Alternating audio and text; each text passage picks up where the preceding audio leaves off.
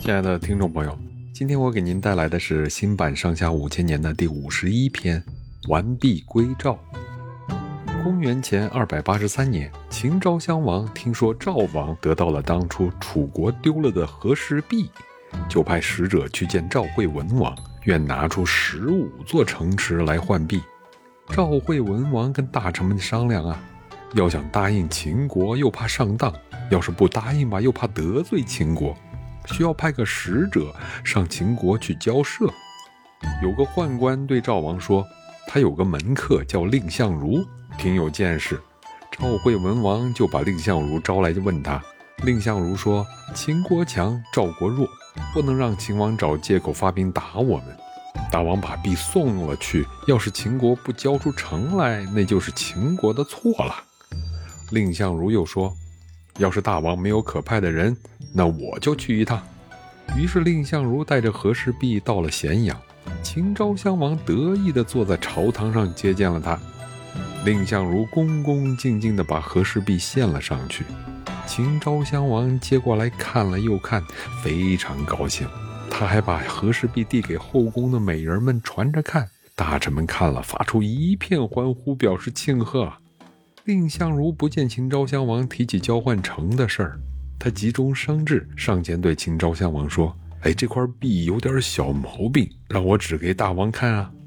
秦昭襄王就把和氏璧递给了蔺相如，蔺相如拿着和氏璧往后退了几步，靠着朝堂的大柱子上，瞪着眼睛，气冲冲地对秦昭襄王说：“大王派使者到敝国，说是愿拿十五座城池来换他。赵国的大臣们都说这是秦王骗人的话，千万不能答应。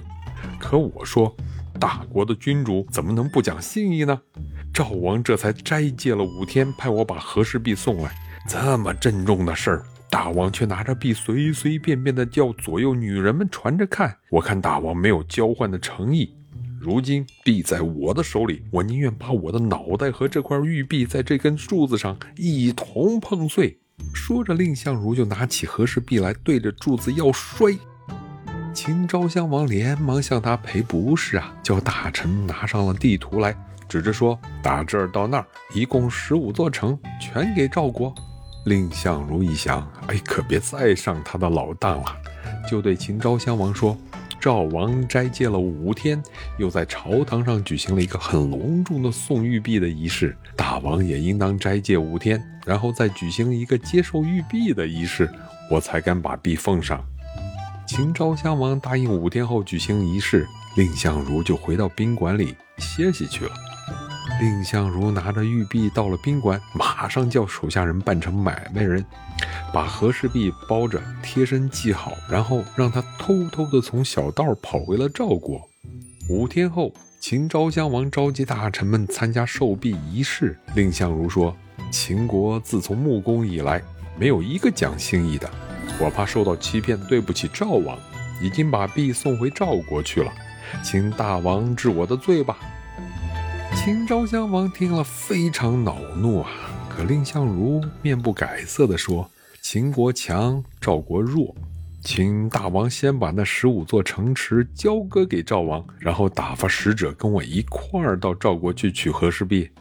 秦国的大臣们听了这番话，你瞧着我，我瞧着你。